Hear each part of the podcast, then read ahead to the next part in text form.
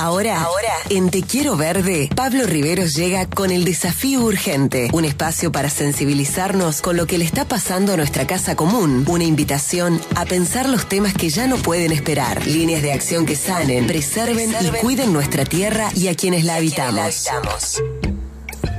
Uno no puede expresar más que orgullo, alegría y gratitud por haberse cruzado en el camino con esta gran persona, tipo tan comprometido, jefe comunal de Villa Ciudad Parque, que habló con una holgura, con una calidad argumentativa, con, con decencia, con, miren, no, no me caben en el, en el cuerpo ni en, ni en la garganta todos los epítetos maravillosos que tengo para decir de lo que fue la locución de Pablo, que habló de Estado, salud y cannabis en la segunda cumbre de economía circular. Hola amigo, bienvenido. Hola querido amigo, ¿cómo estás? Bueno, muchas gracias Víctor. La verdad que, bueno, eh, estuvo bueno haber estado ahí en, en la disertación, así que eh, bueno, gracias y, bueno, creo que hay que darle para adelante.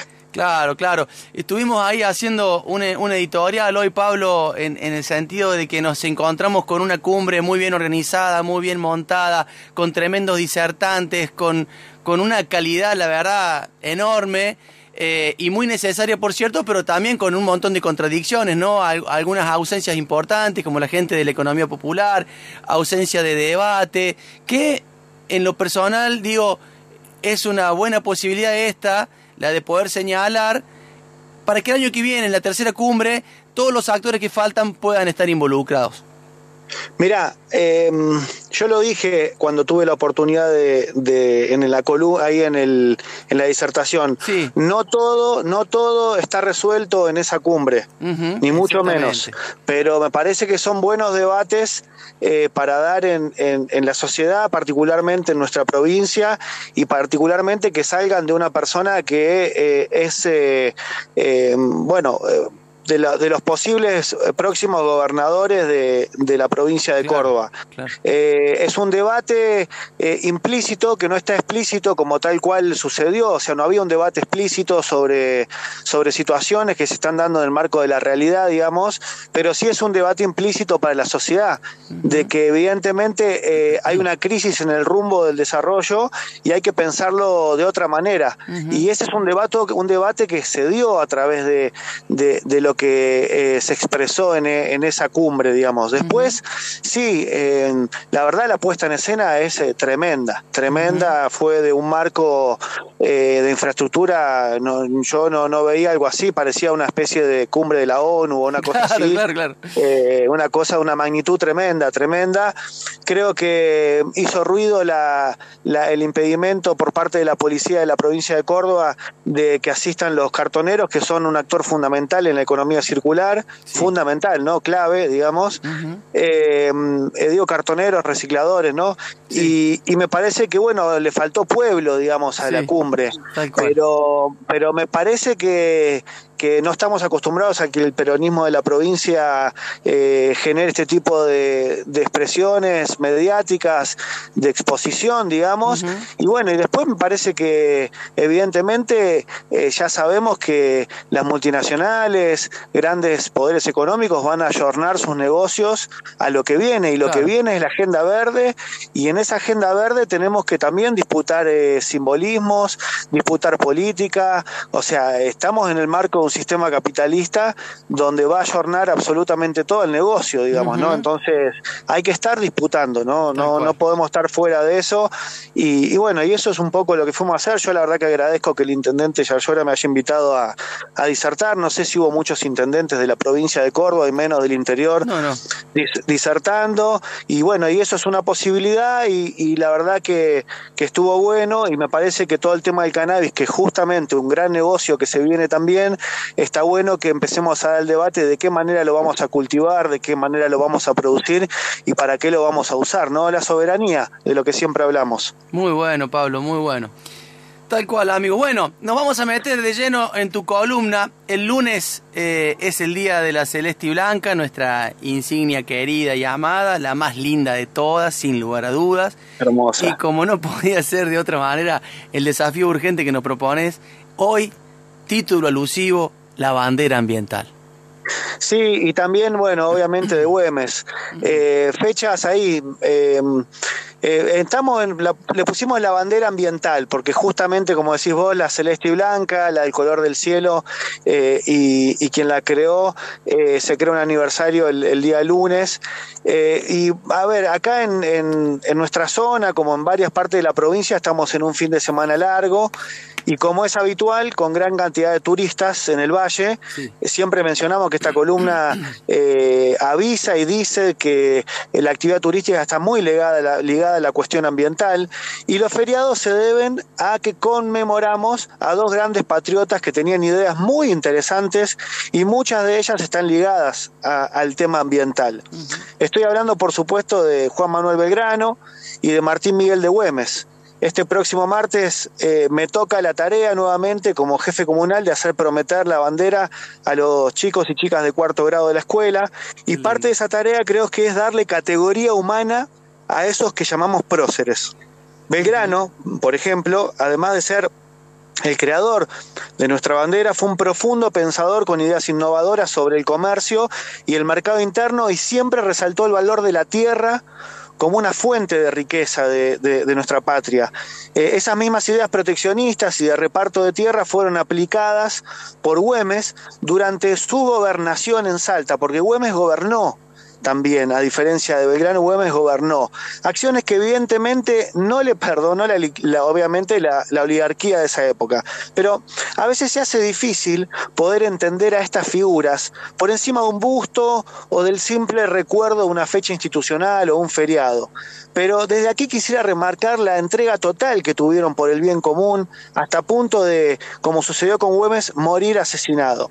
Por eso me parece tan importante tenerlos presentes en nuestros proyectos de país y de comunidad y profundizar un poco más en conceptos que, como te decía, no dejan afuera las cuestiones ambientales. Para Belgrano era fundamental apuntar a una industria nacional para que los enormes recursos o bienes naturales con los que contaba y con los que sigue contando nuestro país no fueran vendidos o entregados, mejor dicho, al exterior sin un valor agregado. Por eso en sus pensamientos está presente la importancia de proteger y fomentar las economías locales y regionales, justamente mediante la manufactura de las materias primas que, que se pueden exportar. Belgrano proponía una amplia nación para todos y todas, achicando diferencias y desigualdades e incluyendo a los derechos de la naturaleza, protegiendo los bosques nativos y también a la cultura y a la cosmovisión de los pueblos originarios, como parte integrante y necesaria para el ordenamiento cultural del país que estaba naciendo en ese entonces. Incluso ya en esa época, el mismo Belgrano proponía desarrollar el cultivo de cannabis en estas tierras con el fin de utilizar la fibra de cáñamo para la fabricación de tela. Y algunos que nos creemos o que se creen que todo nace a partir de ahora, ¿no? En los pensamientos de Belgrano estaba muy presente el concepto de soberanía, algo que nosotros asociamos muchísimo a la cuestión socioambiental. Por eso, no es casual que haya sido protagonista de un hito en la lucha por la independencia como fue el Exio Jugenio, y tampoco es casual que en la fecha de su muerte honremos a nuestra insignia nacional, porque detrás de cada bandera hay una identidad, hay una construcción de sentido común y está implícito también el concepto de soberanía. Y estamos recordando también a Güemes, porque ayer se cumplieron 200 más uno de su muerte, 201 años de su muerte, de su, de su asesinato este caudillo salteño que tuvo la decisión política de salir a enfrentarse al poder y lo pagó con su vida. Tuvo la fuerza de salir a decir lo que estaba mal y luchó para cambiar esa realidad.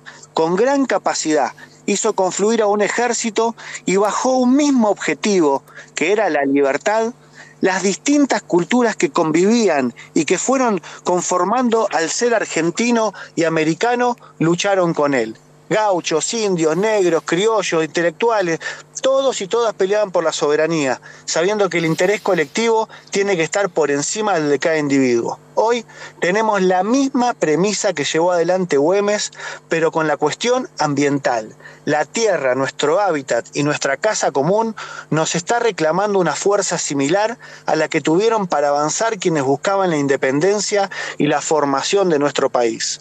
Necesitamos esa fuerza y también una mirada de desarrollo que contemple y que respete para poder seguir creciendo y defendiendo a nuestra Pachamama de la misma manera que lo hicieron Belgranos y Güemes hace más de 200 años.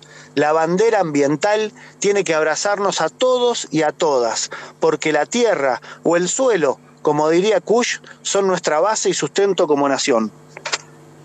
Así es, amigo. Buenísimo, Pablo querido. Te mandamos un abrazo y nos encontramos el sábado que viene en la columna y ya está hecha la invitación también desde aquí para que quienes quieran se puedan llegar al convite ahí en Mendiolaza a tu disertación con la gente de Mendiolaza Viva, ahí en el espacio de la Rosa a las 5 de la tarde. Así es, gracias Víctor. Y también eh, esperemos que mañana el pueblo colombiano pueda hacer una gran elección, no solamente para Colombia, sino para toda la patria grande. Y la, recordamos que la vicepresidenta Francia, Márquez es una luchadora socioambiental muy comprometida en Colombia y en Latinoamérica. Un fuerte abrazo. Tal cual, un abrazo. Pablo Riveros en el desafío urgente, aquí, en Te Quiero Verde.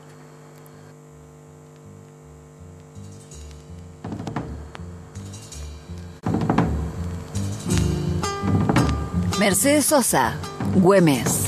Descansa mi patria, nadie oyará tu confín. Porque ve la noche y día los ocho de Don Martín. En la frontera de Salta no hay ejército, señor. Los guerrilleros se bastan para pararlo al invasor. Changos, mujeres y viejas, de todos la guerra es si el godo mata de a uno, la tierra pare de a diez. Los godos vienen bajando desde un Mahuaca, Jujuy. Dejen que vengan paisanos, que Güemes espera aquí.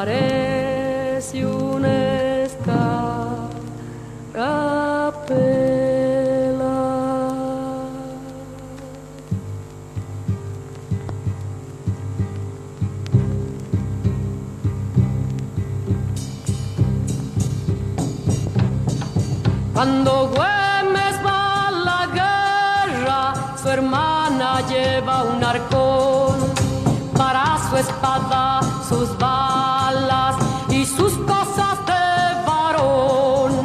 En Salta nació la patria, en Jujuy comienza a andar, montada y con guardamontes. Ningún